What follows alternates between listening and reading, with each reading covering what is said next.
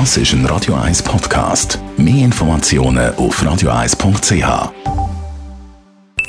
Die Morgenkolumne auf Radio 1 präsentiert vom Grand Casino Baden. Grand Casino Baden. Baden im Glück. Einen schönen guten Morgen.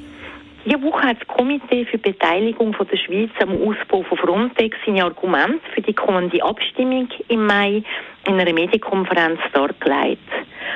Dass gut informiert wird und sich die Stimmbevölkerung eine objektive Meinung kann bilden erscheint mir gerade bei dieser Abstimmung nochmal besonders wichtig. Weil von links wird die Vorlage bekämpft unter dem Sammelsurium setzen wir mal ein Zeichen gegen die nicht humane Flüchtlingspolitik. Und gewisse rechte Exponenten sind grundsätzlich gegen alles, was mit Europa oder Schengen zu tun hat. Am 15. Mai stimmen wir darüber ab, ob sich die Schweiz am Ausbau von Frontex, das ist die Europäische Agentur für Grenz- und Küstenwache, beteiligt. Um die Sicherheit im Schengen-Raum gewährleisten, arbeiten die Schengen-Staaten ja eng zusammen. So hat die Schweiz dadurch Zugang zum Schengener Informationssystem. Und dank dem können wir immer wieder über Jahre schon Verbrecher fassen. Und es ist auch ein wichtiges Instrument in der Terrorismusbekämpfung. Auch die Reisefreiheit im Schengen-Raum ist dadurch gewährleistet, dass die Aussengrenzen vom Schengen-Raum systematisch kontrolliert werden. Frontex unterstützt die Schengen-Staaten da dabei. Dass die SP jetzt wieder eine Europavorlage frontal bekämpft, ist mir nicht ganz verständlich. Früher hat sie sich jeweils noch für Schengen eingesetzt. Und dass jetzt plötzlich die Flüchtlingspolitik als Grund für ein Nein dienen soll, lässt sich mir nicht ganz erschliessen oder nachvollziehen. Ich engagiere mich ja selber auch seit Jahren flüchtlingspolitisch. Es ist richtig, dass es Verbesserungspotenzial gibt. So wäre ich zum Beispiel auch für die Einführung vom Botschaftsasyl oder die Wiedereinführung. Ein Nein zu Schengen verbessert aber die Situation der Flüchtlinge ganz bestimmt nicht.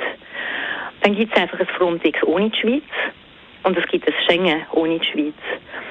Und wenn wir nicht dabei sind, können wir auch nicht mitschaffen, dass es positive Entwicklung gibt.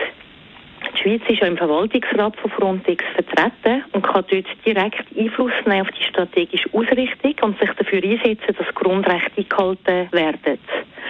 Gerade das Ja zu dieser Vorlage hilft mit, dass sich einiges noch verbessern soll. Mit dieser Reform kommt das Amt vom Grundrechtsbeauftragten von Frontex neue 40 Grundrechtsbeobachterinnen und Beobachter über.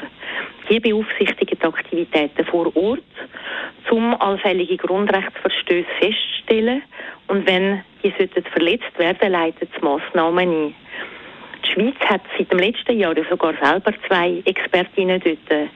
Bei einem Nein riskiert die Schweiz den Ausschluss von Schengen-Dublin. Nachdem das Rahmenabkommen schon gescheitert ist, ist es aus europapolitischer Sicht umso wichtiger für uns, dass diese Vorlage nicht auch durch eine unheilige Allianz abgelehnt wird. Es besteht aber auch ein sicherheitspolitisches und wirtschaftspolitisches Interesse für die Schweiz. Und darum wäre es gut, wenn wir da die Vorlage eben annehmen und nicht uns ins Abseits stellen. Die Morgenkolumne auf Radio 1 jederzeit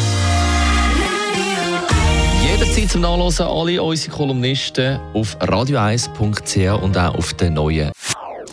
Das ist ein Radio 1 Podcast. Mehr Informationen auf radio1.ch.